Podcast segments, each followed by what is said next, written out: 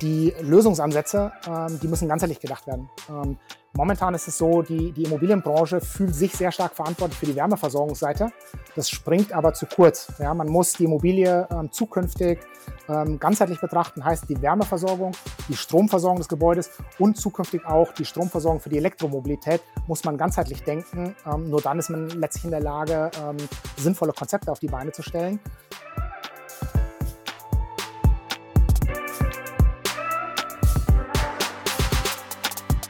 Hi, willkommen bei Endpower. Wir sind Markus und Julius. Und wir sind überzeugt, dass die Energiewende machbar und für den Klimaschutz essentiell ist. Wir produzieren diesen Podcast, damit ihr die Möglichkeit habt, euch Energiewissen anzueignen und möchten euch nebenher spannende Personen und Projekte vorstellen. Los geht's!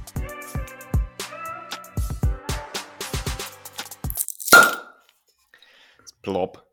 Plop. Herzlich willkommen zur neuen Folge vom Endpower Podcast. Wir wollen heute nochmal einen Blick auf den Gebäudesektor werfen. Und zwar im ganz Speziellen wollen wir uns heute mal ein bisschen nochmal die Immobilienwirtschaft anschauen. Wir haben ja da schon mal ein bisschen drüber gesprochen, auch in diversen anderen Podcasts, das schon mal angerissen. Aber es ist ja so, dass der Gebäudesektor einfach immer die Ziele verfehlt, also in den letzten zwei Jahren beides Mal die Ziele verfehlt hat. Das hat jetzt auch der Expertenrat für Klimafragen ähm, nochmal eben nochmal dieses Jahr festgestellt, dass wieder die Ziele verfehlt worden sind. Und da ist eben die Immobilienwirtschaft oder im Prinzip auch Unternehmen, die eben mehrere Immobilien verwalten, ein ganz wichtiger, großer Player. Da gibt es unfassbar viele Unternehmen, die eben viele verschiedene Gebäude und Wohnungen unter sich vereinen und da eben einen großen Hebel haben, um da eigentlich was machen zu können. Und dann ist jetzt so ein bisschen die Frage, naja, warum geht das denn so ein bisschen schleppend voran und was für Lösungen gibt es denn da, damit das alles schneller vorangehen kann? Und dafür haben wir uns heute einen Experten eingeladen. Äh, herzlich willkommen, Carsten Schmidt von Amperes Energy. Ja, hallo Julius, hallo Markus, grüße euch. Vielen Dank für die Einladung. Schön, dass du da bist. Genau, wie ich es gerade schon gesagt habe, über was wir heute sprechen wollen, ist einmal eben generell so dieses Thema, was ist eigentlich Immobilienwirtschaft, gewerbliche Immobilienwirtschaft, also was bedeutet es, warum hat sich da in den letzten Jahren irgendwie nichts geändert? Dann eben auf diese verschiedenen Lösungsansätze, also was kann man da jetzt machen, aber auch was sind dabei Herausforderungen, also warum läuft es vielleicht halt noch nicht so, wie es eigentlich laufen sollte und ganz am Ende natürlich wie immer werden wir noch einen Blick nach vorne werfen in die Zukunft, was sind denn so die nächsten Schritte. Bevor Carsten sich jetzt aber gleich noch vorstellen darf, habe ich noch mal eine Sache zu sagen und zwar wir hatten vor zwei Wochen die Empower Open Bar gemacht und da haben wir mit ein paar Leuten über verschiedenste Themen gesprochen und das war super cool. Und da ist einfach so das Thema aufgekommen, dass schon großes Interesse besteht, sich auszutauschen. Und deswegen wollte ich jetzt einfach nochmal den Appell machen, wenn ihr Lust drauf habt, kommt bei uns auf den Discord-Server.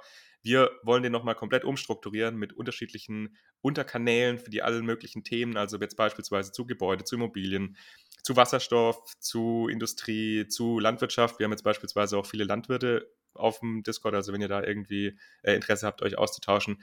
Also kommt auf jeden Fall äh, dahin. Ihr könnt da ab sofort auch immer Fragen zu unterschiedlichen Folgen stellen.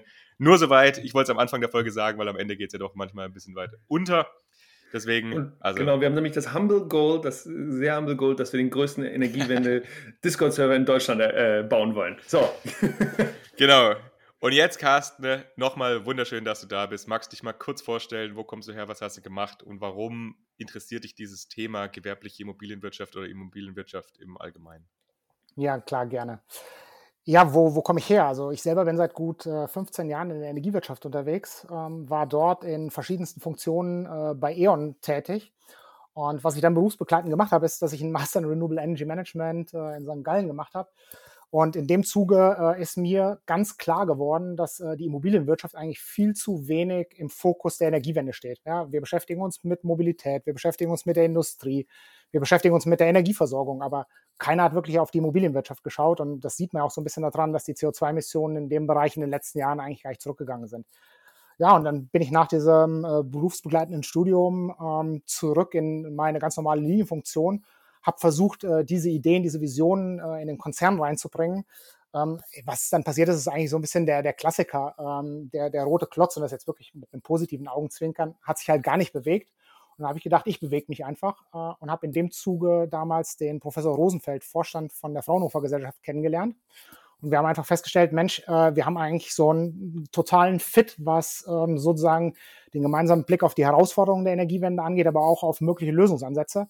Ja, und so bin ich dann zur Fraunhofer Gesellschaft gekommen und dort ist im Prinzip dann die Idee für MPS Energy äh, entstanden und so wurden wir im Prinzip auch vor drei Jahren ähm, aus Fraunhofer heraus ausgegründet. Ja, und da sind wir jetzt heute und sind eigentlich aus meiner Sicht der Partner für die Immobilienwirtschaft, um ihr auf dem Weg zur Dekarbonisierung zu helfen. Cool. Sehr schön, dass du da bist und wir werden da jetzt bestimmt noch viele, viele spannende Dinge im weiteren Verlauf schon. der Folge klären. Genau. Und als erstes aber Julius ja. darf jetzt nochmal entweder oder Fragen stellen. Genau, lieber Carsten. Und zwar wie immer drei entweder oder Fragen. Und zwar erste Frage: Sekt oder Seltas? Seltas. Tagsüber. Gut. Zweitens, genau. äh, im Vorgespräch hast du gesagt, dass du in Marburg studiert hast und jetzt wohnst du, oder Fraunhofer ist ja in München. Du wohnst in München, oder? Wohnst du in München? Ja, genau. Ja, genau, München. genau. Deswegen lieber ja. Marburg oder München?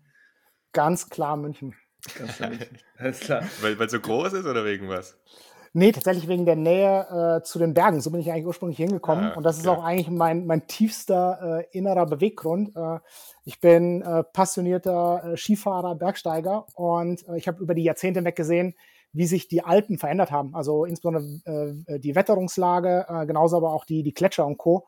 Und deswegen, ich bin totaler Überzeugungstäter mit dem, was, was wir bei MPS tun. Cool, ja. ja. Ah, schön. Ähm, und dann letzte Frage. Äh, du hast ja eben auch schon gesagt, dass du bei Fraunhofer äh, im Business Development unterwegs warst. Also das, du hast ja gesagt, du warst bei E.ON in der Linienfunktion, dann bei Fraunhofer habt ihr das dann nämlich schon vorbereitet, aber du warst tatsächlich Business Development bei Fraunhofer im, im Bereich Energie. Deswegen lieber Business Development in, einem, in, einem, in einer großen Organisation machen oder lieber sein eigenes Business developen? ganz klar sein eigenes Business developen. Ähm, da habe ich kompletten Einfluss drauf, wo der Kurs des Unternehmens hingeht, ich habe kurze Entscheidungswege, ähm, jederzeit wieder äh, Business Development im Startup. Sehr cool. Dann kommt jetzt die erste Frage von Markus. Ja, also natürlich, hole uns erstmal rein, Carsten. Also, was ist denn eigentlich die gewerbliche Immobilienwirtschaft, über was wir heute reden wollen? Also, ja, sag uns mal, was man darunter versteht. Hm. Ja, also die gewerbliche Immobilienwirtschaft, ähm, das sind äh, im Prinzip in Deutschland äh, ungefähr sechs Millionen Gebäude. Ähm, und das sind insbesondere die Gebäude, die äh, im Eigentum von betrieblichen Eigentümern beziehungsweise institutionellen Eigentümern ähm, stehen. Betriebliche Eigentümer, das sind so typische äh, kommunale Wohnungswirtschaftsunternehmen, das sind kirchliche Wohnungswirtschaftsunternehmen und auch private Wohnungswirtschaftsunternehmen. Und die institutionellen Wohnungsunternehmen, ähm, das sind äh, klassischerweise die Versicherungen, ähm, aber auch äh, Investmentfonds, die einfach in Immobilien äh, letztlich investieren. Also sprich große Portfolien an Wohnimmobilien, äh, über die wir hier reden. Und sind da auch so Vonovia und Deutsche Wohnen gehören auch dazu, weil das sind ja auch genau. Firmen, die an der Börse sogar gelistet sind, ne? Ja, ja, genau. Also die, die gehören komplett dazu. Da gehören aber genauso auch ähm, beispielsweise äh, gewerblich genutzte Immobilien äh, dazu, wie Bürogebäude, wie ähm, Logistikzentren und ähnliches genau. Wir haben insgesamt in Deutschland so um die 20 Millionen, bisschen über 20 Millionen Gebäude und du hast gesagt, 6 Millionen Immobilien sind dann quasi in gewerblicher Hand. Ich finde es ganz spannend, weil ich ja. habe in Vorbereitung für die Folge habe ich versucht, das rauszufinden und ich habe es nichts, ja. ich habe nirgends gefunden. Deswegen finde ich es ja. super, dass du es äh, nochmal eingeordnet hast. Aber das ist ja schon spannend, weil das heißt ja im Prinzip, dass über ein Viertel der Immobilien gewerblich verwaltet wird oder halt auch vermietet naja, wird. und das sind wahrscheinlich auch Großimmobilien, ne? Das sind eben nicht die ja. Einfamilienhäuser, sondern das sind irgendwie die, weiß ich, zehn, ja. zehn, zehnstöckige, weiß ich, ja, also ja. Server. Äh, und also genau, groß und wahrscheinlich höher, deswegen einen höheren ja. Bedarf an Energie als so ein Einzelfamilienhaus. Ja, genau, definitiv. Also man kann davon ausgehen, dass ungefähr 50 Prozent der Bevölkerung äh, zu Miete wohnt. Also sind nicht alle äh, stolze Besitzer von einem Eigenheim. Äh, deswegen reden wir da schon über einen signifikanten Marktanteil. Und was tatsächlich auch spannend ist, Markus, was du gesagt hast, äh, das ist auch eine unserer größten Herausforderungen. Es gibt über den Immobiliensektor nahezu keine brauchbaren äh, Statistiken. Also das Statistische Bundesamt stellt da eigentlich nichts zur Verfügung. Sehr schwer, äh, wenn man hier einen Business planen will äh, und äh, sozusagen in den Markt reingeht. Warum ist das so? Tja, das ist eine gute Frage. Die haben wir versucht auch schon zu adressieren. Ähm, was tatsächlich äh, passiert ist, äh, glaube ich, dass man da gerade äh, diese, dieses ganze Thema nachholt. Äh, es gibt ja gerade äh, vom Zensus ähm, so eine bundesweite Befragung, wo man auch verpflichtet ist, daran teilzunehmen als Immobilieneigentümer. Und äh, ich denke, da ändert sich gerade was. Also man erkennt gerade die, die Defizite. Man hat das lange Zeit wahrscheinlich einfach nicht verfolgt. Also mir hat noch keiner eine Erklärung dafür gegeben. Ja, und ist ja auch nicht wichtig. Also eigentlich ist ja total relevant zu wissen, wie viele wenn du irgendwas verändern also, willst in einem Sektor, genau. dann musst du ihn erstmal verstehen, ja, ja klar. Ja, ja, total. Ja gut, aber genau, wenn wir über Veränderungen sprechen, Julius hat es ja gerade angesprochen, warum hat sich denn da jetzt in den letzten Jahren irgendwie nichts geändert? Also was sind denn da jetzt die, die Probleme? Mhm, ja. Die Herausforderungen, also, wir dürfen nicht vom Problem sprechen, die Herausforderungen. Ja, genau. ja, Also es sind, sind äh, mehrere Herausforderungen, die, die die Branche letztlich hat. Also grundsätzlich erstmal, um es einzuordnen, ähm, wie gewichtig eigentlich das Problem ist. Ähm, die Immobilienwirtschaft ähm, ist weltweit für 40 Prozent der CO2-Emissionen verantwortlich. Und in Deutschland sind das 120 Millionen Tonnen CO2 pro Jahr. Einfach jedes Jahr. Und da hat sich in den letzten zehn Jahren überhaupt nichts geändert. Und ähm, was wir hierbei sehen ist, ähm, dass es einmal die große Herausforderung gibt, damit sich etwas ändert, ähm, müsste eigentlich die aktuelle Sanierungsquote im Immobilienbestand, die, die liegt bei ungefähr 1%, die müsste sich auf 4% erhöhen, damit wir überhaupt ähm, einen Reduktionsfahrplan bekommen. Also wenn wir bis 2045 klimaneutral in dem Sektor sein wollen, bedeutet das zwischen 5 und 7 Millionen Tonnen CO2-Einsparung pro Jahr in diesem Segment. Und das bedeutet 4% Sanierungsquote. Also heißt ein Problem, was die Immobilienwirtschaft hat, ähm, sie haben die Schwierigkeit, sie haben keine seriell wiederholbaren Konzepte. Ja, also alles sind Unikate, alles dauert sehr lange. Es fehlt einfach ein serieller Ansatz. Ähm, Du, du hast gerade von diesem, Entschuldigung, das ist ja immer so, ich bin immer gut im Unterbrechen, ähm, aber du hast gerade davon gesprochen, von diesem 1% versus 4%. Also vielleicht nochmal kurz, um das einzuordnen. Wenn wir eine einprozentige Sanierungsrate haben, dann heißt es, dass wir alle, dass wir 50 Jahre brauchen, um den gesamten ähm, den gesamten Gebäudesektor einmal durchzusanieren. Ist das korrekt, oder? Und das heißt, naja, wenn wir so weitermachen, passiert eben 50 Jahre nichts. Schritt, es wird noch einen Schritt weitergehen. Also wir brauchen 100 Jahre bei 1%, weil ich 1% des Immobilienbestandes pro Jahr. Genau, 2% also wären 50 Jahre. Ja. ich, ich brauche 100 Jahre und das ist gar nicht die, die Lösung für unser Problem, weil wir äh, bis 2045 komplett fertig sein müssen. Das heißt also, wir haben noch 25 Jahre, Pi mal Daumen. Also wir werden jetzt auch noch ein bisschen eine Ramp-up-Curve sehen. Also wir werden nicht von heute auf morgen 4% im Markt sehen. Das heißt also, äh, wir müssen auf 4% tendenziell mit jedem Jahr, was wir warten, sogar über 4% Sanierungsquote bekommen, damit wir das überhaupt schaffen. Ist eine riesen Herausforderung organisatorisch, finanziell und äh, vor allem, was wir auch haben, wir haben ja europaweit einen Fachkräftemangel. Ja, also wir haben äh, die geburtenschwachen Jahrgänge kommen ja noch. Wir haben auch einen Fachkräftemangel der Leute, die das einfach umsetzen müssen. Was ein weiteres äh, Problem ist, was wir in der Branche haben, ist, äh, die Lösungsansätze, ähm, die müssen ganzheitlich gedacht werden. Ähm, momentan ist es so, die, die Immobilienbranche fühlt sich sehr stark verantwortlich für die Wärmeversorgungsseite. Das springt aber zu kurz. Ja, man muss die Immobilie ähm, zukünftig ähm, ganzheitlich betrachten, heißt die Wärmeversorgung, die Stromversorgung des Gebäudes und zukünftig auch die Stromversorgung für die Elektromobilität muss man ganzheitlich denken. Ähm, nur dann ist man letztlich in der Lage, ähm, sinnvolle Konzepte auf die Beine zu stellen. Und der letzte Punkt, ähm, das ist eigentlich die größte Herausforderung, die die Immobilienwirtschaft hat. Sie stecken in so einem ähm, Investoren-Mieter-Dilemma, nennt die Branche das.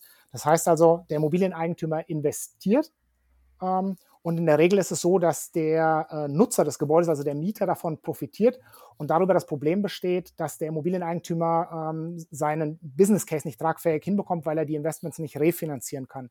Und ähm, dieses Investoren-Mieter-Dilemma wird heute in der Regel über eine Kaltmietensteigerung ähm, aufgelöst. Und da sehen wir ja, was in den vergangenen Jahren passiert ist. Also in Berlin wurde teilweise äh, nach Enteignung von den großen Immobilieneigentümern gerufen. Das ist natürlich sozusagen kein Sinn. Also, äh, oder ist, das ist halt natürlich schwierig. Ähm, dementsprechend ist es wichtig, ähm, ein Modell zu finden, was auf der einen Seite kaltmietenneutral für die Bewohner ist, was aber gleichzeitig äh, auf der Energieversorgungsseite neue Refinanzierungsmöglichkeiten eröffnet und diese im Idealfall eine Win-Win-Situation zwischen Mieter und Vermieter darstellen. Das, das Problem muss auch aufgelöst werden. Aber jetzt nochmal ein, Schritt zurück, also quasi Lösungen für CO2-neutrale Gebäude bzw. Immobilien wäre im Prinzip das eine, was du jetzt gesagt hast, wenn, wenn jetzt Vermieterinnen und Vermieter sanieren, dann kann es eben umgelegt werden. Aber es gibt ja auch die Möglichkeit, beispielsweise Wärmeerzeuger zu tauschen, aber dann mhm. ist das ja auch im Zweifelsfall eventuell Nachteil für die Mieterinnen und Mieter, weil die ja dann, also wenn man unsaniert beispielsweise eine Wärmepumpe einbaut, mit aktuellen Strompreisen ist ja dann trotzdem, dass die mehr zahlen müssen aktuell. Ja, ja. Nein, definitiv, da hast, da hast du recht. Deswegen braucht es da diesen eben von mir angesprochenen ganzheitlichen Ansatz. Also wir verfolgen ähm, ein, ja, im, im Bilde gesprochen, ein Treppenmodell oder ein Stufenmodell, wie der Immobilieneigentümer an das Ganze herangehen muss. Ähm, ich hatte ja vorhin gesagt, dass 70 Prozent der CO2-Emissionen von der Wärmeversorgungsseite eines Gebäudes kommen. Dementsprechend ist der erste Schlüssel, wenn ich eine Immobilie klimaneutral ähm, stellen möchte, dass ich ähm, auf der Wärmeversorgungsseite eine Elektrifizierung der Wärmeversorgung auf die Beine stelle. Also sprich, ähm, das, was momentan äh, Land auf, Land ab diskutiert wird, dass ich auf eine Wärmepumpentechnologie äh, umstelle. Und da gibt es mittlerweile schon verschiedenste Technologien, die auch in der Lage sind, äh, im Bestand die Immobilien zu versorgen, ohne dass äh, sozusagen im Winter äh, es kalt im Objekt wird. Und da haben wir aber dann genau die Herausforderung. Also wir haben die Situation, ähm, wenn diese Wärmepumpe mit äh, Strom aus dem öffentlichen Netz versorgt wird, dann kann ich zwar in einer gewissen Weise über einen Ökostromtarif, den, den ich buche, kann ich vielleicht bilanziell äh, die Liegenschaft klimaneutral stellen, aber eigentlich ist es erstmal Augenwischerei, weil ähm, wir haben im, im deutschen Strommix äh, haben wir immer noch über 300 Gramm äh, äh CO2 pro äh, Kilowattstunde. Das heißt, ähm, der Strom, der dort tatsächlich in der Wärmepumpe ankommt, der, der ist nicht klimaneutral. Ähm, und das weitere Problem ist natürlich ähm, das, was du vorhin angesprochen hast, dass wir in einer Situation sind, äh, wir sehen es jetzt gerade, die Ukraine-Krise hat einen enormen Einfluss äh, auf die Versorgungskonditionen am Markt. Ähm, aber auch vorher hatten wir schon sozusagen im Energiemarkt äh, riesen Herausforderungen. Also wir sehen ständig steigende Strompreise. Deswegen können wir an der Stelle sozusagen nicht aufhören, wenn es um die Modernisierung geht. Dementsprechend sehen wir immer eine zweite Stufe auf der Treppe. Wenn ich äh, eine elektrifizierte Wärmeversorgung aufbaue, muss ich im gleichen Zuge, ähm, wenn irgendwie möglich, ähm, so viel Photovoltaik, ähm, also so viele lokale Stromerzeugung wie möglich auf oder in diesem Objekt ähm, auf die Beine stellen. Weil diesen Strom, der steht mir dann auf der einen Seite erstmal ähm, zu Grenzkosten von null im Prinzip zur Verfügung, aber beziehungsweise die Gestehungskosten sind letztlich in dem Moment, wenn die Anlage errichtet und finanziert ist, sind die Gestehungskosten einfach fixiert für die nächsten 20 Jahre, in denen ich die Anlage nutze. Dementsprechend habe ich hier eine gewisse Entkopplung ähm, von äh, der Strompreisentwicklung am Markt auf der einen Seite. Und ich habe natürlich einen Riesenanteil äh, CO2-freiem Strom, der für die Wärmepumpe zur Verfügung steht.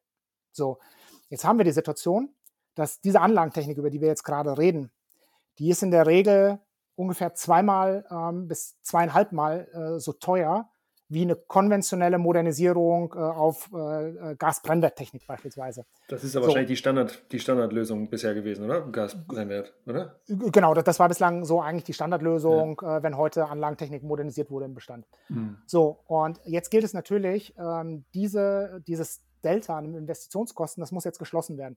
Und deswegen ist im Prinzip die dritte Stufe so unglaublich wichtig ähm, für die Immobilienwirtschaft, dass sie ähm, im Prinzip die Photovoltaikanlage so groß wie möglich bauen und dann den überschüssigen Strom, der nicht in der Wärmepumpe gebraucht wird, dass dieser nicht ins öffentliche Netz eingespeist wird, sondern dass sie auch den in der Immobilie letztlich verwerten. Heißt also ein Stromangebot für die Mieter, ein Ladestromangebot für Elektromobilität und natürlich die eigene Wärmepumpe beliefern. Und dann wird auf einmal ein attraktiver Business Case draus, weil, ähm, wenn wir es heute sehen, ähm, die äh, Einspeisung von PV-Strom, ähm, auch nach dem Osterpaket, ähm, sieht irgendwie sowas vor wie, also ist anlagentechnisch größenabhängig, sieht sowas vor wie 7 Cent die Kilowattstunde ähm, Einspeisevergütung. Wenn ich den Strom aus der Photovoltaikanlage aber an die Wärmepumpe liefere, bekomme ich 20 Cent äh, für den Wärmestrom. Ich bekomme in Abhängigkeit vom Grundversorgungstarif, unter dem ich 10% liegen muss beim Mieterstrom, bekomme ich 27, 28 Cent die Kilowattstunde. Und was den Ladestrom angeht, ja, der ist weitgehend eigentlich nicht reguliert. Da bin ich äh, im, ähm, letztlich im Wettbewerbsumfeld und daneben Stadtwerke, wenn ich irgendwo in München mein Elektroauto lade, zahle ich 40 Cent die Kilowattstunde. Ja, und wenn der Immobilieneigentümer äh, den Strom für 35 Cent verkauft, dann hat er sozusagen die perfekte Möglichkeit, einen Business Case aufzubauen, der sozusagen dieses höhere Investment refinanziert, ohne dass er die Kaltmieten ähm, im Prinzip anheben muss. Und das ist aus unserer Sicht die Lösung, ähm, wie die Immobilienwirtschaft heute schon ähm, profitabel auf erneuerbare Energien umsteigen kann.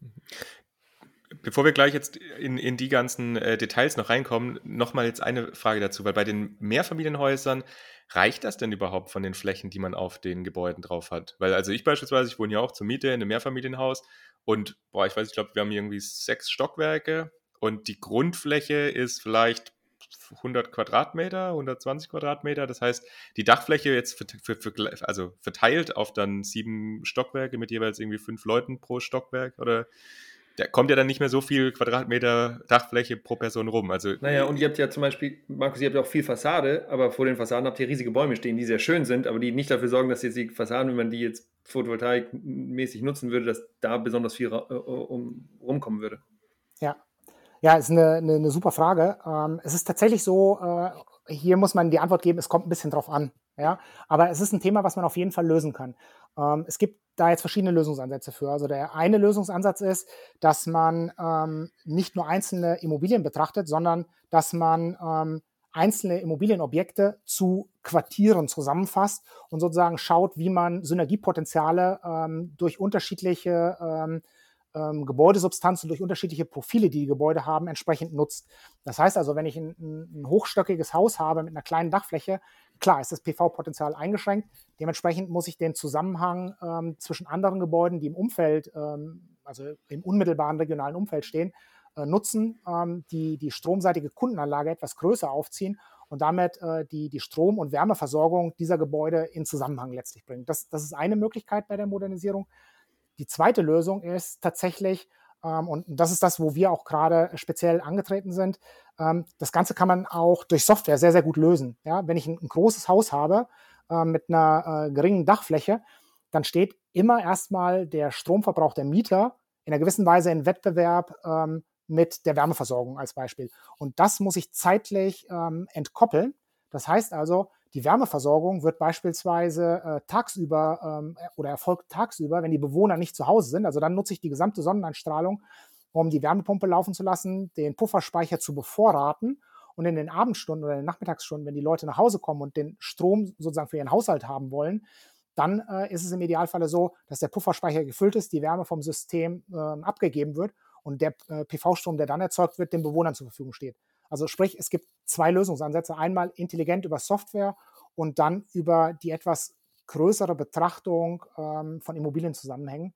Und das ist auch der Grund, wieso wir auf die äh, Immobilieneigentümer gehen, die äh, größere Portfolien haben, weil dort ist die Wahrscheinlichkeit recht groß, dass äh, sozusagen jemand in unmittelbarer Nähe auch mehrere Häuser hat, die man in Zusammenhang bringen kann. Ist das denn regulat also ist das ein regulatorisches äh, überhaupt machbar, dass man mehrere Häuser zusammenbringen kann? Weil ich habe bin mir gar nicht so sicher, also ob ich da nicht mal gehört habe, dass das eben nicht geht, also dass das immer nur auf Hausebene passiert. Was ist da was passiert regulatorisch? Ja, da ist tatsächlich was äh, ähm, passiert. Äh, da gibt es mittlerweile äh, eine ähm, sozusagen einschlägige äh, Rechtsprechung, die das ganze Thema regelt. Und äh, es sind äh, im Prinzip ein paar Kriterien, die, die sozusagen das, das Ganze ähm, definieren. Und grundsätzlich ist es so, dass man sagt, dass eine solche Kundenanlage, heißt das im Fachbegriff, dass diese gewisse Größenordnung nicht überschreiten kann. Aber wenn man bis zu äh, 400 Wohneinheiten, und die wurden in dieser äh, Rechtsprechung sozusagen äh, als die Grenze, wo es sozusagen marktkritisch wird, also wo man eine marktbeeinflussende Stellung einnimmt, äh, wurde dort als Grenze gezogen. Das heißt also, alles, was unterhalb von äh, 400 Wohneinheiten ist, da ist es im Prinzip so, äh, dass man hier die Erlaubnis äh, hat und äh, oder, oder sehr gute Chancen hat, äh, die Erlaubnis zu bekommen, äh, eine stromseitige Kundenanlage aufzubauen. Okay. Cool. Ja. Dann lassen Sie jetzt nochmal zurück zu diesen Einspeisevergütungssachen, weil da, ja. genau, da sind wir jetzt, glaube ich, auch ein bisschen schnell drüber gegangen, also welche Möglichkeiten es da gibt. Es, du hattest gesagt, einmal quasi die Einspeisung ins Netz, da kriegt man jetzt durch das neue Osterpaket 7 Cent, oder? Ja, genau. Also es ist letztlich ein bisschen größenabhängig. Also ähm, der Gesetzgeber staffelt das immer an die Größe der Photovoltaikanlage, aber die, die kleinste Photovoltaikanlage, also es geht bis äh, 10 äh, kW Peak äh, installierte Leistung, bekomme ich äh, sozusagen als Teileinspeisung 6,93 ähm, Cent. Das heißt also, wenn ich einen Teil des Stroms im Objekt äh, verwerte und einen Teil einspeise, dann 6,93 Cent. Und wenn ich den Strom aus der gleichen PV-Anlage komplett ins öffentliche Netz einspeise, dann bekomme ich äh, für die gleiche Anlage äh, 13,8 Cent die Kilowattstunde, darf aber dann keinen Strom äh, im eigenen Haus verbrauchen. Genau, und dann je größer die Anlage ähm, letztlich ist, desto kleiner wird die Einspeisevergütung. Das ist eigentlich spannend, oder? Weil wir eigentlich in den letzten Jahren irgendwie die, die, eigentlich, die, eigentlich uns in die andere Richtung bewegt haben. Also, dass man gesagt hat, okay, wir wollen eigentlich, dass mehr lokal verbraucht wird und dass eben nicht diese riesen Spitzen im, im Netz entstehen. Hast du da aus dem politischen Prozess ein bisschen was mitbekommen, warum da jetzt wieder in die andere Richtung gearbeitet wird? Oder ist das ein bisschen unverständlich? Äh, es ist tatsächlich äh, ein bisschen unverständlich. Also wir haben sogar am politischen Protest mitgearbeitet in einer gewissen Weise ähm, und haben halt letztlich Aufklärungsarbeit versucht zu leisten, indem wir konkrete Business Cases, ähm, die, die unsere Kunden ähm, realisieren, auch äh, sozusagen transparent gemacht haben Richtung der Politik und gezeigt haben, wie, wie das Ganze wirkt. Ähm, also die, die Situation ist letztlich die, ähm, die Politik hat das komplett schon verstanden. Ähm, sie sehen auch ähm, letztlich die Vorteile äh, des, des Eigenverbrauchs. Also es ist jetzt nicht so, dass sie das abschaffen wollen. Sie sagen aber, dass sie der Meinung sind, dass äh, viele äh, Bundesbürger oder auch Unternehmen in Deutschland sich leichter tun würden, schneller die PV-Potenziale auf den Dächern zu erschließen, wenn äh, es sozusagen ein einfaches Volleinspeisemodell sozusagen gibt. Also sprich Anlage aufs Dach und es gibt eine feste Regelung, ähm, wie, wie ähm, ich sozusagen dafür vergütet werde. Das Problem ist aber, ähm, wenn wir mal ganz realistisch sind, wir haben vorhin darüber gesprochen, es, es geht um sechs Millionen Gebäude in Deutschland, die in Hand von Unternehmen sind. Ja? Und ähm, jetzt letztlich, äh, ich, ich bin kein äh, ähm, ähm, ja, Vollblut-Kapitalist, äh, das bin ich überhaupt nicht. Ähm, aber was man noch am Ende des Tages sieht, ist, Unternehmen äh, handeln immer in einer gewissen Weise kapitalistisch. Also sie wollen das Geld, was sie einsetzen, bestmöglich verzinsen. Und ähm, bei dieser Einspeisevergütung von, von 13,8 Cent und kleiner, ja, das, das ist äh, nicht, nicht wirklich wirtschaftlich. Also es ist an der Grenze der Wirtschaftlichkeit. Und ich glaube, die Unternehmen handeln schneller, wenn sie einen Business Case haben. Und das ist der große Vorteil, wie wir es vorhin so ein bisschen berechnet haben, also aus diesem Delta, was sie eigentlich generieren können zwischen den Stromgestehungskosten und der, der Verwertung im Objekt. Ja, daraus wird ein total attraktiver Business Case. Deswegen ähm, sind wir auch der Auffassung, dass, dass äh, die, die Bevorzugung oder die Privilegierung der Volleinspeisung eigentlich kontraproduktiv ist für das, wo wir hinwollen, weil aus unserer Sicht die Unternehmen dadurch wahrscheinlich langsamer agieren, als sie es eigentlich würden, wenn man äh, das andere Konzept privilegieren würde. Genau, ich glaube, in dem Bereich kann man wahrscheinlich aus beiden Seiten ganz gut argumentieren, ne? weil wenn du sagst, jetzt wenn wir die, die, die äh, wenn die Finanzierung da höher gehen würde, also 15, 16, 17, 18 Cent, was auch immer, das Geld muss ja irgendwo herkommen. Ne? Und bisher kam das ja von der, von der Umlage und die wurde ja jetzt abgeschafft. Das heißt, jetzt kommt es ja. ja. direkt aus dem Steuertopf. Das heißt, wer bezahlt das wieder? Und das sind wahrscheinlich wieder mittlere und kleinere Einkommen. Aber ich verstehe ja. deinen Punkt. Ne? Also ich, ich sage gar nicht dagegen. Natürlich, wenn du mehr, mehr, eine höhere Einspeisevergütung bekommst, dann hast du natürlich einen höheren Incentive, da tatsächlich aktiv zu werden. Komplett. Ich glaube, es ist immer so eine, ja, wo ist der richtige Weg? Ne? Die, das zu finden, ist gar nicht so einfach. Ja, aber das ist ganz, ganz wichtig, was du sagst. Also nicht, äh, dass ähm, das ähm, sozusagen falsch verstanden wird. Also äh, es ist ja sogar so, dass die Teileinspeisevergütung ähm, sozusagen den äh, Steuerzahler ja sogar entlastet. Ja, also es ist das wirtschaftlichere Modell für den Immobilieneigentümer, weil er sozusagen einfach als Energieversorger sozusagen am Markt auftritt und seine Bewohner äh, im Prinzip mit einem günstigen Tarif ähm, ähm, sozusagen versorgt, der für ihn sogar wirtschaftlicher ist ähm, und eine geringere Einspeisevergütung sozusagen bekommt. Deswegen äh, ist sogar das Volleinspeisemodell, äh, was den Steuerzahler angeht, äh, auch noch äh, mal schwierig eigentlich zu, zu bewerten.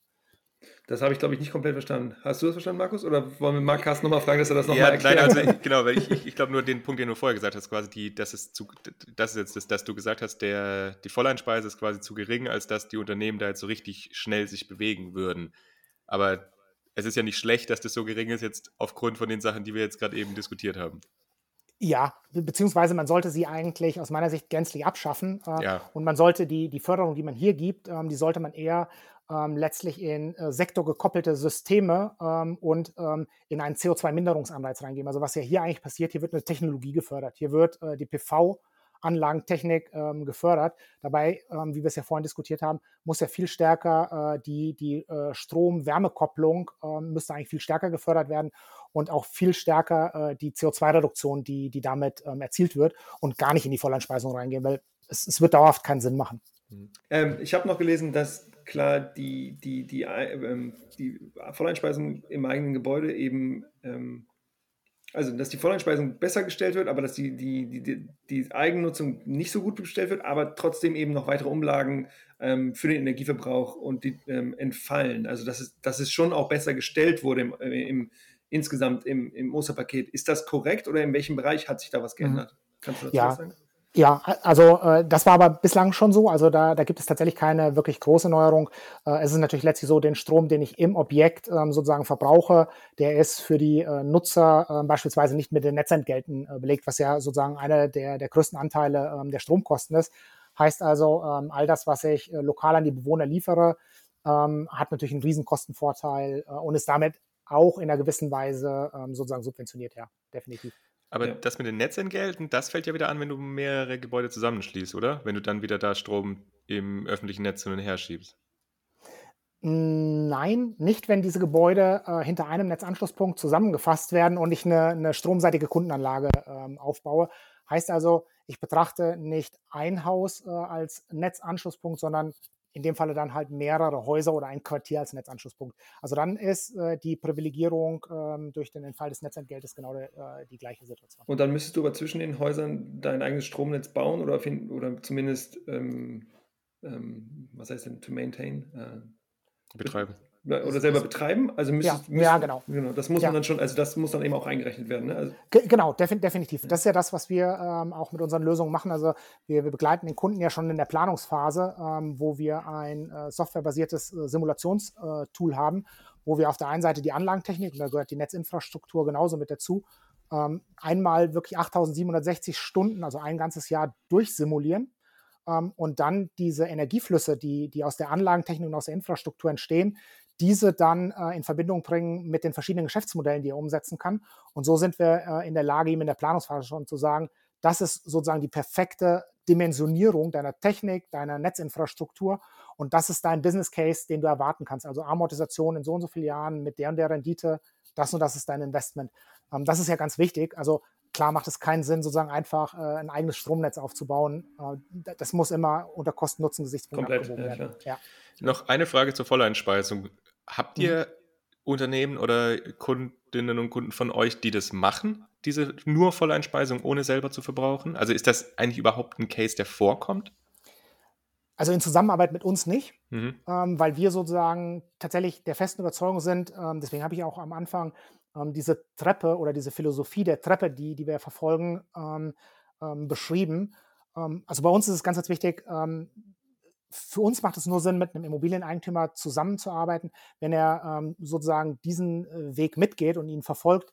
Eine reine Vollandspeiseanlage, da können wir keinen Mehrwert liefern. Also da können wir äh, nachher äh, mit unserem Energiemanagementsystem in der Betriebsoptimierung ja letztlich keine Erfolge erzielen, weil er speist den Strom ins öffentliche Netz ein und es kommt Strom vom öffentlichen Netz. Also wir können keine Eigenverbrauchsmaximierung ähm, letztlich ähm, herbeiführen. Und genauso können wir auch mit unserer Abrechnungslösung ähm, für das Thema Mieterstrom auch keinen Mehrwert bei ihm liefern, weil er ja sozusagen gar keine Belieferung seiner Kunden letztlich hat. Also unsere Kunden haben das nicht, aber es ist durchaus eine, äh, eine äh, Situation, die auch am Markt ähm, zu sehen ist. Mhm. Okay, dann lass uns jetzt vielleicht nochmal so ein bisschen auch Richtung nochmal Sanierung. Ihr macht ja auch Sanierungen, oder? Oder macht ihr nur PV-Anlagen und quasi das? Oder plant ihr auch noch zusätzliche energetische Sanierung für Gebäude? Ja, also ähm, vielleicht, um das sozusagen nochmal einzu ähm, oder du kannst zu auch beschreiben. Noch mal über Amperes sprechen, oder? Du hast Amperes noch gar nicht ja. vorgestellt, oder? Was, was ja. die eigentlich machen. Aber ja, genau, das, das, kann ich gerne, das kann ich gerne machen, das, das ist eine gute Überleitung. Also ähm, wir bei Amperes Energy sind ähm, ein Software-as-a-Service-Anbieter und das ist auch sozusagen unser Schwerpunkt. Und unsere Software-as-a-Service-Leistungen ähm, begleiten den Kunden von der Planung über die Umsetzung bis in den Betrieb und die Abrechnung ähm, aller Energieflüsse, Strom, Wärme und, und mobilitätsseitig. So, und ähm, was wir aber festgestellt haben, ist bei der Umsetzung der Projekte, dass wir beispielsweise, wenn wir in der Simulation das perfekte Energiekonzept gefunden haben, der Immobilieneigentümer dann mit seinen Planungsbüros in die Ausschreibung geht, äh, es dann zur Umsetzung kommt, dass am Ende, wenn wir im Betrieb äh, mit unserer Software äh, weiterarbeiten äh, wollen oder wollten in der Vergangenheit, dann hat sich immer wieder gezeigt, äh, dass ähm, auf der Baustelle die Umsetzung des Konzepts sehr frei interpretiert wurde. Ja, also auf einmal sah das Konzept tatsächlich völlig anders aus, als ursprünglich geplant war. Okay. Und jeder war am Ende überrascht, äh, dass die Optimierung sozusagen nicht mehr so mhm. funktioniert hat, wie es eigentlich gedacht war. Ich wundere. Deswegen, deswegen sind wir hergekommen und haben ähm, schrittweise ein Implementation Partner Netzwerk aufgebaut, mit denen wir ähm, sozusagen ganz eng zusammenarbeiten und ähm, im Prinzip entlang dieser Wertschöpfungskette ähm, ja, sozusagen die Herausforderungen oder die Stolpersteine für den, für den Kunden aus dem Weg nehmen. Das heißt also, ähm, wir haben äh, Partnerschaften mit Planungsbüros, die solche ganzheitlichen Konzepte planen und entsprechend dann auch auf der Baustelle umsetzen können. Wir haben äh, eine Kooperation, ähm, in dem Falle äh, beispielsweise mit der GC-Gruppe, ist der größte ähm, Großhändler für Anlagentechnik ähm, in Europa, die ähm, ähm, ein großes Fachhandwerkernetz haben. Das heißt also, ähm, bundesweit ähm, sind wir in der Lage, Partner äh, mitzubringen, die auch Anlagentechnik unabhängig diese Konzepte umsetzen können. Und genauso nachher im Betrieb haben wir Partnerschaften äh, mit Messstellenbetreibern äh, und mit einem Abrechnungsdienstleister, der dann äh, unter Nutzung äh, unserer Softwarelösungen äh, diese Business Cases für den Immobilieneigentümer realisiert, wenn er das nicht selber betreiben möchte. Heißt also, wir haben einen One-Stop-Shop mit einem Partnernetzwerk aufgebaut, wo man das alles aus einer Hand von uns bekommen kann. Es ist aber genauso auch so, weil wir auch, wir haben ja vorhin drüber gesprochen, ähm, sei es eine Vonovia oder sei es eine LEG, diese großen börsennotierten Immobilieneigentümer, die haben natürlich den Anspruch, das selber zu machen. Dort äh, äh vertreiben wir dann äh, im Prinzip nur modular unsere Softwarelösungen. Ja, also da haben wir uns tatsächlich auf den Markt eingestellt und äh, dementsprechend unser, ähm, unsere Mission ist es letztlich, die Energiewende für den Immobilieneigentümer so einfach, aber auch so profitabel wie möglich zu machen. Deswegen, wir schauen immer drauf, wie geht es möglichst reibungslos und wie wird es zu einem Business Case, ähm, damit der Immobilieneigentümer mehr davon macht und einfach mehr ähm, erneuerbare Anlagentechnik in den Markt einfach reinkommen. Jetzt muss ich dich leider fragen, Carsten. Vor sechs Wochen haben wir ja 1,5 Grad dabei, dabei, gehabt, Philipp Schröder. Und wenn man jetzt das so hört, was du sagst, das ist ja ziemlich nah dran an dem, was Philipp und seine Company macht. Oder das, was die machen, ist ziemlich nah dran an was ihr macht. Also ist ja irgendwie kein Ding. So, ja. so und die, wenn ich die richtig verstanden habe, sind die ja aktuell noch relativ aktiv oder fokussieren sich gerade auf äh, Ein- und Zweifamilienhäuser, wollen aber mittelfristig eben auch in diesen ganzen Markt reingehen, der eben ja, ja wirklich, also Großkunden einfach und die dabei unterstützen, ihre Gebäude CO2 ähm, ja, neutral zu machen. Wo, seht, wo siehst du Unterschiede oder wo beackert ihr den gleichen Markt? Mhm, und ist ja. das ein Problem oder ist das hoffentlich kein Problem. ja, spannende Frage. Also grundsätzlich erstmal, äh, was das Schöne ist, äh, ich kenne den Philipp äh, Schröder tatsächlich ganz gut. Wir haben das Programm in St. Gallen zusammen gemacht. Also wir waren im gleichen Jahrgang ah, ja. und haben uns da damals kennengelernt. Ähm, deswegen vielleicht gar nicht überraschend, dass wir die gleiche Vision haben, wo, wo, die Reise hingeht. Ähm, ich weiß gar nicht, ob es aus, aus der Zeit tatsächlich kommt, aber ähm, also grundsätzlich äh, erstmal, glaube ich, wichtigste Antwort zum Markt. Ähm, der Markt ist so groß, ja, und wir haben so viele Herausforderungen dort äh, vor der Brust. Wenn ich einfach sehe, 120 Millionen Tonnen CO2 äh, pro Jahr, jedes Jahr 7 Millionen runter, da ist im Moment tatsächlich Platz äh, genug ähm, für, für jeden. Ja? Ähm, und dementsprechend erstmal, glaube ich, überhaupt erstmal kein Problem. Ähm, darüber hinaus sind wir für den Moment, glaube ich, auch relativ äh, ähm, wettbewerbsfrei unterwegs, weil wir wirklich ganz klar auf die ähm, äh, auf die Wohnungswirtschaft, wie, wie vorhin besprochen, die betrieblichen und die institutionellen schauen und er äh, im Moment im Ein- und Mehrfamilienhaussegment mit 1,5 unterwegs ist. So, und was dann die Umsetzung angeht, da unterscheiden wir uns äh, letztlich tatsächlich. Also was, was er ja momentan macht, ist, dass er sehr stark äh, in die knappe Ressource, das Fachhandwerk investiert und äh, ein Fachhandwerkernetzwerk ähm, aufbaut, was, was er akquiriert. Ähm, und da ähm, sehe ich ähm, an der Stelle jetzt erstmal den, den großen Vorteil ähm, bei uns äh, in der Kooperation mit der GC-Gruppe. Wir können uns wirklich auf die gesamte ähm, softwareseitige Prozesskette, Planung, Umsetzung, ähm, optimierter Betrieb und Abrechnung konzentrieren, während ähm, sozusagen die Umsetzung auf der Baustelle tatsächlich über das Partnernetzwerk äh, der, der GC und des Fachhandwerks, was dort im Hintergrund steht, ähm, entsprechend abgedeckt wird. Aber grundsätzlich die Ansätze sind ähnlich unterschiedliche Lösungsansätze. Und wie gesagt, ich freue mich einfach über die gemeinsame Mission, weil dort ist so viel einfach zu tun. Das ist ja genau in allen Bereichen. Es ist ja nicht, dass ein, ein Unternehmen alles bedienen kann. Das ist ja, ist ja immer so, ja, genau. Aber definitiv. Äh, kannst du vielleicht noch mal so ein bisschen was jetzt auch, äh, du hast ganz am Anfang auch über die Herausforderungen jetzt von gewerblicher Immobilienwirtschaft, aber kannst du das noch mal so ein bisschen abgrenzen, was jetzt quasi das spezielle oder spezielle Herausforderungen eigentlich von dieser gewerblichen Immobilienwirtschaft im Gegensatz zu diesen Einfamilien Häusern mhm. sind, weil wir das ja jetzt gerade auch so ein bisschen angesprochen hatten. Ja, ja, das, das kann ich gerne machen.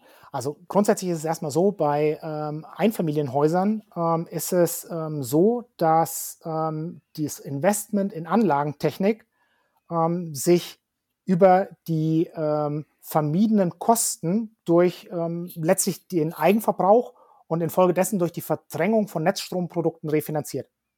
Ja, das heißt also, ähm, ich habe eine PV-Anlage, die ich auf meinem Privathaus baue, vielleicht mit einem Batteriespeicher und allem drum und dran.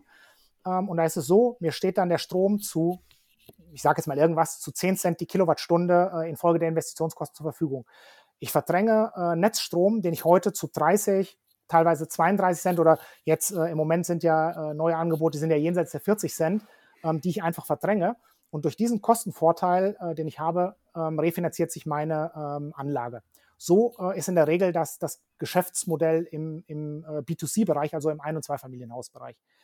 Ähm, demgegenüber ist der, der Unterschied ähm, in der gewerblichen äh, Immobilienwirtschaft, dass ähm, hier äh, die, die Investments nicht über ähm, die, die Verdrängung sozusagen oder durch die, die Kosteneinsparung äh, im Vergleich zu den Netzstromprodukten äh, refinanziert werden, sondern dass es hier über andere Geschäftsmodelle äh, entsprechend realisiert wird. Also, dass ich als Immobilieneigentümer, der in die Anlagentechnik investiert, einem Dritten, der bei mir zur Miete wohnt, ähm, entsprechend Strom ähm, zu günstigeren Konditionen ähm, entsprechend zur Verfügung stelle.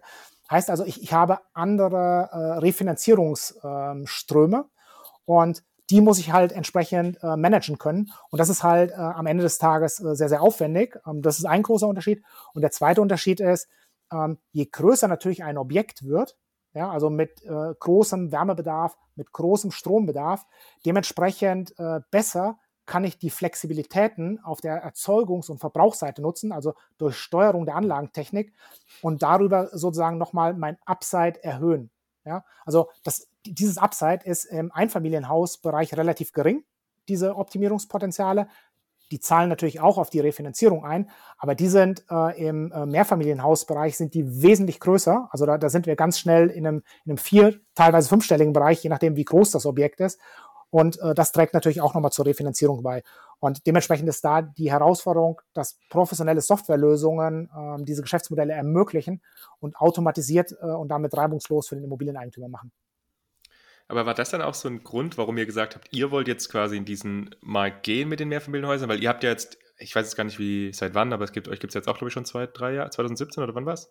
Seit drei Jahren gibt es uns, also seit, seit drei Jahren. 19 äh, Jahre, genau, ja. Ja, genau. ja äh, also das war ja auch noch eine Zeit, da klar, hat man schon so langsam angefangen, aber es ist ja immer noch so, dass in der gewerblichen Immobilienwirtschaft nicht so viel passiert. Also war das für euch dann, dass ihr gesagt habt, da ist noch so ein großer Markt, den wir da gerne bedienen wollen? Oder schon auch so ein bisschen das Bedenken, boah, da bewegt sich ja nicht so wirklich was, ob wir da jetzt rein wollen, weil bei Einfamilienhäusern ja. ist ja gefühlt in den letzten Jahren doch ein bisschen mehr passiert.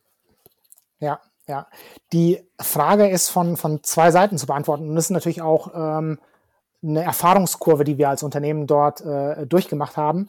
Ähm, letztlich ist es erstmal so, wir sind natürlich mit einem Business Case gestartet. Also wir haben einfach gesagt, welche ähm, Leistungsfähigkeit ähm, kann unsere Softwarelösung ähm, erbringen und was ist äh, sozusagen die, diese Leistung, die wir erbringen im Sinne von äh, Eigenverbrauchsmaximierung und äh, Peak Shaving, also Spitzenlastkappung und sozusagen die Refinanzierung über neue Geschäftsmodelle.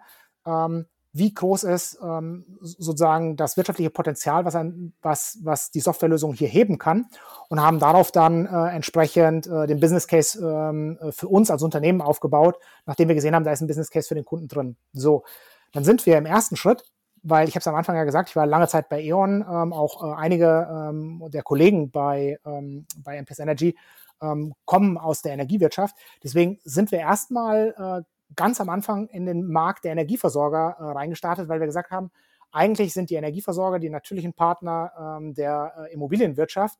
Die setzen dort die Geschäftsmodelle um. Also müssen sie eigentlich die Probleme erkannt haben, äh, die wir für sie lösen. Ähm, man hat dann auch sehr interessiert mit uns diskutiert und fand das alles total spannend. Aber wir hatten sehr lange äh, Sales Cycles, weil wir eigentlich festgestellt haben, die Energieversorger möchten eigentlich sehr gerne ihre Commodity-Produkte verkaufen. Die möchten Netzstrom verkaufen, die möchten Gas verkaufen, die möchten Fernwärme verkaufen und die wollen eigentlich gar nicht in die dezentralen Geschäftsmodelle. Mhm. Ja, so dementsprechend haben wir gesagt so, okay, wir lösen aber doch ein Problem. Dann sprechen wir jetzt mit demjenigen, der eigentlich das Problem wirklich hat. Das ist die Immobilienwirtschaft. Und die Immobilienwirtschaft wird ja jetzt auch zunehmend in die Pflicht genommen. Also wir haben ja gerade ähm, die Novelle des Brennstoffemissionshandelsgesetzes, äh, die äh, vorsieht, dass ab 2023 die CO2-Kosten, ähm, die bei der Gebäudeenergieversorgung anfallen, nicht mehr äh, alleine Richtung äh, Mieter gehen, sondern dass hier äh, eine Kostenteilung zwischen Vermieter und Mieter entsteht. So, dementsprechend war klar, da ist jemand, der äh, äh, hochgradig interessiert daran ist, eine wirtschaftlich tragfähige Lösung für genau dieses Problem ähm, zu finden. Und auf einmal äh, ging sozusagen der Markt um die Türen auf, weil wir mit demjenigen, der es anwendet, ähm, direkt gesprochen haben. Und jetzt ist in einer gewissen Weise halt die Herausforderung und ähm, das ist tatsächlich etwas, das, das muss ich jetzt über die nächsten Jahre auch, ähm, muss ich in der Branche festsetzen und das muss sich die Branche auch erarbeiten. Bislang ist äh, die, der Immobiliensektor, der errichtet äh, Immobilien, der vermietet Immobilien und der fühlt sich äh, für die Wärmeversorgung des Gebäudes verantwortlich. Aber jetzt eine ganzheitliche Gebäudeenergieversorgung, dass jetzt auch noch die Stromversorgung dazukommt, dass man ähm, in, äh, hier eine Interaktion mit dem Kunden auch auf der Stromseite ähm, gehen muss und äh, hier aktiv werden muss, das ist ähm, letztlich für den Immobilieneigentümer neu. Deswegen muss er sich äh, schrittweise in diesen Markt ähm, letztlich reinbewegen. Aber dann ist das am Ende des Tages die, die Lösung, die da passieren wird. Und so haben wir uns der Marktnachfrage entlang entwickelt wenn du jetzt in diese mittelgroßen Unternehmen mal reinschaust, das ist ja, du hattest im Vorgespräch hattest du, glaube ich, gesagt, dass das so die, die sind, wo du das Gefühl hast, da passiert richtig viel, die haben wirklich Lust. Ja. Siehst du auch auf organisationaler Ebene, dass sich da was das passiert? Also haben diese ganzen mittelgroßen Immobiliengesellschaften, haben die alle, ein, weiß ich nicht, ein Energiewende-Department oder, oder, oder, oder wenn die schon zehn, seit zehn Jahren eins haben, merkst du, dass die mehr Macht in-house bekommen? Also das, entwickelt sich da auch was in den Organisationen? Ja, definitiv. Also was, was wir tatsächlich sehen, äh, der beste Indikator immer äh, dafür, ob jemand äh, äh, Interesse an unseren Lösungen hat, ist, wenn er eine eigene Energieversorgungstochter schon gegründet hat. Also es gibt durchaus äh, gar nicht äh, unwesentlich viele Immobilieneigentümer, die eigene Energieversorgungstöchter haben. Das kommt ganz ursprünglich mal von der Wärmeseite, aber die haben sich zunehmend einfach ausgedehnt, dass sie da auch jetzt auf der Stromseite schon aktiv sind. Ähm, ja, da passiert einiges. Was wir aber auch tatsächlich sehen, ist, ähm, dass ähm, wir auch sehr viele Immobilieneigentümer haben, die aufgrund der eben beschriebenen Aufgaben, die sie haben, historisch gesehen sehr effizient aufgestellt sind. Also ich habe vor kurzem erst äh, in, äh, in der Düsseldorfer Region ähm, einen Wohnungseigentümer äh, oder ein Immobilienunternehmen kennengelernt. Die haben, ähm, das waren ungefähr 2000 Wohneinheiten, ja, und das haben die mit einem Team, und da muss man sich jetzt mal wirklich festhalten, äh, von 18 Leuten gemanagt. Davon waren aber zwei Geschäftsführer, äh, noch eine Sekretärin und da waren auch ein paar ähm, ähm, Facility Manager, also Hausmeister vor Ort, die sich um das Gebäude kümmern mit drin. Also ganz wenige, die eigentlich diesen Prozess managen können. Und die sind natürlich dann total dankbar, ähm, wenn, wenn wir sozusagen nicht nur mit einer Softwarelösung kommen, sondern wir auch die Dienstleistung äh, entlang der gesamten Prozesskette äh, mitbringen, weil das für die natürlich eine riesen Herausforderung ist. Ist das für die teurer, das dann selber einzustellen oder können die das gar nicht? Also kann man das gar nicht mit zwei, drei weiteren Personen also ist es einfach effizienter, wenn man auf so eine Company wie euch dann zugreifen kann. Ja, ähm, also am Ende des Tages ist es erstmal kein Hexenwerk. Also das, das kann jeder. Tatsächlich, die Herausforderung ist momentan äh, tatsächlich die, ähm, es ist wirklich schwer, Personal zu finden. Also der, der Arbeitsmarkt ist in jeglicher Form gerade ähm, leergefegt. Also das geht ja nicht nur uns so. Also das ist ja tatsächlich äh, branchenweit so. Ähm, das ist ein Thema. Und das andere Thema ist, dass wir bewusst den Unternehmen auch äh, ähm, helfen dabei. Also wir, wir wollen nicht dauerhaft ein ähm, ähm BPO-Dienstleister werden, also dass wir Business Processes ähm, anbieten, sondern wir machen das eigentlich immer interimsweise, bis der Immobilieneigentümer, ähm, wenn er das möchte, selber äh, das Know-how und die Ressourcen aufgebaut hat. Und dann ist es tatsächlich so, dass wir die Prozesse dann eigentlich auch sehr gerne wieder übergeben und äh, dann eigentlich den Immobilieneigentümer befähigen wollen, mit unseren Softwareprodukten ähm, alleine zu arbeiten, weil die sind so selbsterklärend, die sind so automatisiert, dass es eigentlich nicht unendlich viele äh, Menschen dafür braucht. Cool, dann wollen wir vielleicht zum Ende des Podcast, der Podcast-Episode nochmal einfach einen Blick in die Zukunft werfen. Lieber Carsten, was muss denn eigentlich passieren, damit wir jetzt diese, in den nächsten 8, 9, 10, 15, 20 Jahren ganz, ganz schnell die Immobilienwirtschaft und diese 6 Millionen Gebäude, die wir haben, was, äh, damit wir die CO2-neutral bekommen. Was muss noch passieren, außer dass solche tollen Firmen wie Amperes und äh, 1,5 Grad gegründet werden? Ja, ich glaube, das Wichtigste ist jetzt einfach loslegen, einfach mal machen. Ja, also ähm, ich, ich, glaube, wir sollten jetzt aus der Phase rauskommen, dass wir die, die verschiedensten äh, Alternativen, die es gibt, äh, von der linken Seite beurteilen, von der rechten Seite beurteilen, die Münze äh, ganz, ganz oft rumdrehen, es heißt jetzt einfach machen. Technologien stehen zur Verfügung, Geschäftsmodelle stehen zur Verfügung und ähm, wir können loslegen und es funktioniert heute schon. Ich glaube, das ist sozusagen erstmal das Wichtigste, dass diese Einstellung äh, im Markt äh, letztlich jetzt greift und da bin ich echt zuversichtlich. Also da passiert einiges in den letzten Wochen gerade. Also es ist wirklich beeindruckend, was, was da passiert. Und das zweite Thema ist, ähm, dass die Politik aus meiner Sicht das Ganze ähm, richtig unterstützt. Ähm, aus meiner Sicht sollten wir äh, politisch davon wegkommen, dass wir einzelne Technologien fördern, das macht keinen Sinn. Ja? Wir müssen die sektorübergreifenden Konzepte ähm, letztlich fördern. Wir müssen die äh, Orientierung an der CO2-Minderung, ähm, die müssen wir ähm, im Prinzip fördern. Und dann funktioniert das Ganze. Also wir sehen heute bei den Kunden schon, die, die das erfolgreich umsetzen, ähm, da ist es nicht so, dass die Tonne CO2-Vermeidung Geld kostet. Ja? Also es gibt ja die DENA-Studie, die sagt, 180 äh, Euro äh, pro äh, Tonne vermiedenes CO2 an Kosten. Wir sehen Projekte mit unseren Kunden, die verdienen 70 Euro mit der Tonne vermiedenes CO2 durch die Umsetzung neuer Geschäftsmodelle. Also lasst uns einfach machen, es funktioniert schon. Carsten, cool. vielen lieben Dank, dass du uns heute ein bisschen Einblick gegeben hast in die gewerbliche Immobilienwirtschaft und welchen Beitrag ihr mit eurem Unternehmen dazu leistet. Ich fand es sehr spannend, mir hat es richtig viel Spaß gemacht. Ich habe auch wieder viel gelernt und ich finde es spannend, dass es halt nochmal so ein Unterschied ist, einfach auch, wenn man sich gewerbliche Immobilienwirtschaft, so jetzt eben privater Immobilienwirtschaft anschaut, dass nochmal ganz andere Herausforderungen, auch ganz andere Chancen ja drin, drin liegen. Deswegen vielen lieben Dank, dass du dir heute Zeit genommen hast, um bei unserem Podcast zu sein. Ja, gerne. Hat mir auch super Spaß gemacht und äh, ein super Podcast, den ihr da macht. Danke. Danke. Schön, Carsten. Hau rein. Bye. Ciao. Recap. Recap. Julius, was hast du mitgenommen? Was hast du gelernt? Ach, ich habe nochmal gelernt, dass die Immobilienwirtschaft einfach ein Bereich ist, den wir uns noch nicht genug angeguckt haben und dass da ganz, ganz viel, sagen wir mal so, Potenzial ist. Das wissen wir ja, dass im Gebäudebereich einfach nicht so viel passiert ist und noch viel weniger eben im, im, im Immobilienbereich. Deswegen bin ich froh, dass wir heute diese Folge gemacht haben. Ähm, und ich glaube auch, dass solche Lösungen, wie Ampere sie anbietet, da auf jeden Fall einen Beitrag leisten kann. Und sei es nur, dass die einfach mal mit den Immobilienwirtschaftsbetrieben sprechen, was da einfach für, äh, für, für, für Möglichkeiten einfach ähm, jetzt in dem aktuellen Gesetzeskontext eben auch zur Verfügung stehen. Und das ist super. Und ich glaube, also ich fand auch, ich fand auch, dass einfach Carsten richtig gut geliefert hat. Also ich fand es eine richtig gute, strukturierte Folge. Ähm, und ich finde, bei dem merkt man auch, dass er richtig Lust drauf hat. Und deswegen bin ich froh, dass wir da diese Folge machen konnten. Ähm, und habe auch nochmal, ja, paar Sachen einfach auch gelernt, was, wo, wo denn eigentlich so die, die Stellhebel sind, wenn wir uns die Immobilienwirtschaft anschauen. Was hast du gelernt? Ich fand auch erstmal eine richtig coole Folge. Mir hat das auch echt richtig Spaß gemacht. Ich fand auch, Carsten hat das super gemacht. Und ich, was ich spannend fand, war jetzt beispielsweise halt diese äh, unterschiedlichen äh, Tarife auch bei den Einspeise- oder beziehungsweise die Möglichkeiten, die man eigentlich hat. Also wenn man jetzt eine PV-Anlage aufs Dach macht, dass man sagt, entweder Volleinspeisung kriegt man vielleicht ein bisschen mehr, dann eben, wenn man es nur teilweise einspeist, kriegt man ein bisschen weniger, aber kann das eben dann noch über Mieterstromprojekte dann nochmal an die Mieterinnen und Mieter weitergeben. Und ich glaube, das ist halt nochmal so ein Punkt, hat er ja auch gesagt, dass man da halt nochmal ein bisschen umdenken muss. Also die Immobilien oder die gewerbliche Immobilienwirtschaft eben dazu zu bekommen, auch PV-Anlagen zu installieren, als dann auch Anbieter von Energie aufzutreten. Das hat er ja auch gesagt, dass eigentlich immer davon, oder früher war es, man hat halt eben den Wohnraum zur Verfügung gestellt und sich um die Wärmeversorgung gekümmert, aber dass eben jetzt auch noch so dieser Teil von der, von der Stromversorgung mit berücksichtigt werden kann.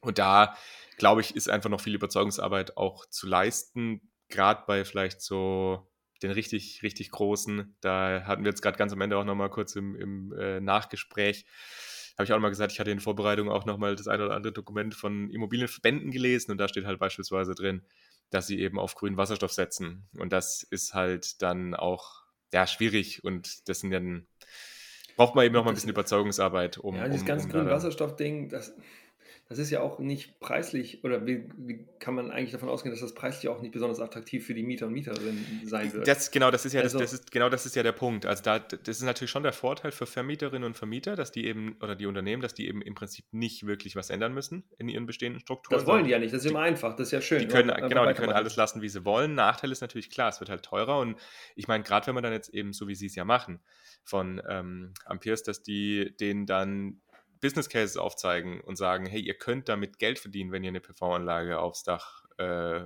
auf, aufs Dach baut. Ich hatte auch, das haben wir jetzt äh, gar nicht gesagt, aber die schreiben auch in ihrem, ihrem White Paper, dass durch, also schon durchaus auch 10% Rendite da drin ist, je nachdem, welcher Business Case da gemacht werden. Ist natürlich, wenn du sagst 10% Rendite, das ist heutzutage gar nicht so wenig. Wenn du das einem Immobilienunternehmen vorlegen kannst, dann glaube ich, ist da schon das Interesse einfach nochmal ein bisschen größer. Ja. Sag mal, kannst du mir nochmal eine Einschätzung geben? Also, was Carsten ja gesagt hat, ist, dass mehrere Immobilienunternehmen mittlerweile auch eigene Versorger gegründet haben. Das, fänd, das fand ich voll spannend. Also wenn die großen Unternehmen, die richtig großen, wenn alle großen Immobilienunternehmen eigene Energieversorger gründen, kann das nicht dann sein, dass diese alten Energieversorger auch ein bisschen an die Wand gedrückt werden? Also weil diese Immobilienunternehmen ja einfach viel Zugriff auf viel, ja, ja, auf viele Gebäude einfach haben und damit auch relativ vielleicht einen einfachen Einfluss auf die, ähm, ja, hm, wie sage ich das? Also einfach, einfach einen Zugriff haben auf diese ganzen Immobilien, die anstatt jetzt EVUs, die das eben bisher gemacht haben. Ja, ich, genau. Ich glaube, dass das, äh, das geht ja auch zusammen. Also die treten dann klar als Versorger auf, aber die produzieren ja oft den Strom dann nicht selber, also wie jetzt beispielsweise Stadtwerke oder so. Hm. Und deswegen glaube ich, dass das schon zusammen funktionieren kann. Und es, also haben wir jetzt natürlich nicht explizit gefragt, wie viele das jetzt tatsächlich sind. Ich weiß von zwei, die das gemacht haben. Aber das haben bestimmt noch ein paar mehr gemacht. Aber ich glaube auch nicht, dass das alle haben. Also ich kann mir nee, nee, vorstellen, klar, nee, nee, mir geht es auch gar nicht darum, dass es jetzt schon der Fall ist. Ich meine nur, wenn Immobilienunternehmen groß sind und merken, dass da eine Möglichkeit besteht, eben noch weiteren Teile der Wertschöpfung auch zu übernehmen und das dann alle machen oder dass das ein großes Modell wird. Ja, das kann das schon sein. Also ich meine, sie machen es ja mit, im Handwerk machen sie es ja auch. Im Handwerk machen es ja tatsächlich, die Großen machen das ja fast alle. Also im Handwerk, dass die eigenen Installateure und Facility Management und sowas, das haben die ja alle. Also dass die da eigene Personen haben, die sich um die Heiztechnik kümmern oder um auch Sanierung oder irgendwelche Stromleitungen oder sowas, Elektrikerinnen und Elektriker. Aber kann natürlich schon sein, klar, dass sich das vielleicht noch mal ein bisschen in Zukunft ausweiten wird. Ja, schauen wir mal. Cool, ihr Lieben. Das war's für heute. Wenn ihr Lust habt, wie von Markus angekündigt habt, wir wollen den äh, Discord-Server noch weiter ausbauen. Das heißt, wenn ihr Lust habt, wir werden dafür sorgen, dass eben einzelne Themen einzelne Channels bekommen und dass ihr auch die Menschen findet, mit denen ihr über die Dinge sprechen könnt, die euch tatsächlich spezifisch im Energiewende-Kontext ähm, interessiert. Deswegen schaut mal rein. Den Link gibt es natürlich in den Show Notes. Ja, und wenn man das so, ja, nee, ich habe gesagt, ich, ich wollte nur noch sagen, wir, wir werden das so lange machen, bis ihr alle, alle, alle auf dem Discord-Server seid. Das heißt, wir brauchen alle 3500 Leute, die, äh, von die Empower auf Spotify gefolgt haben. Ihr und sollt alle dabei sein. Genau, und die restlichen paar Tausend von den anderen Podcatchern auch. Alle, alle. naja, sehr gut. Okay, ihr Lieben, ihr hört uns in zwei Wochen wieder. Bis dahin, bye bye. Ciao.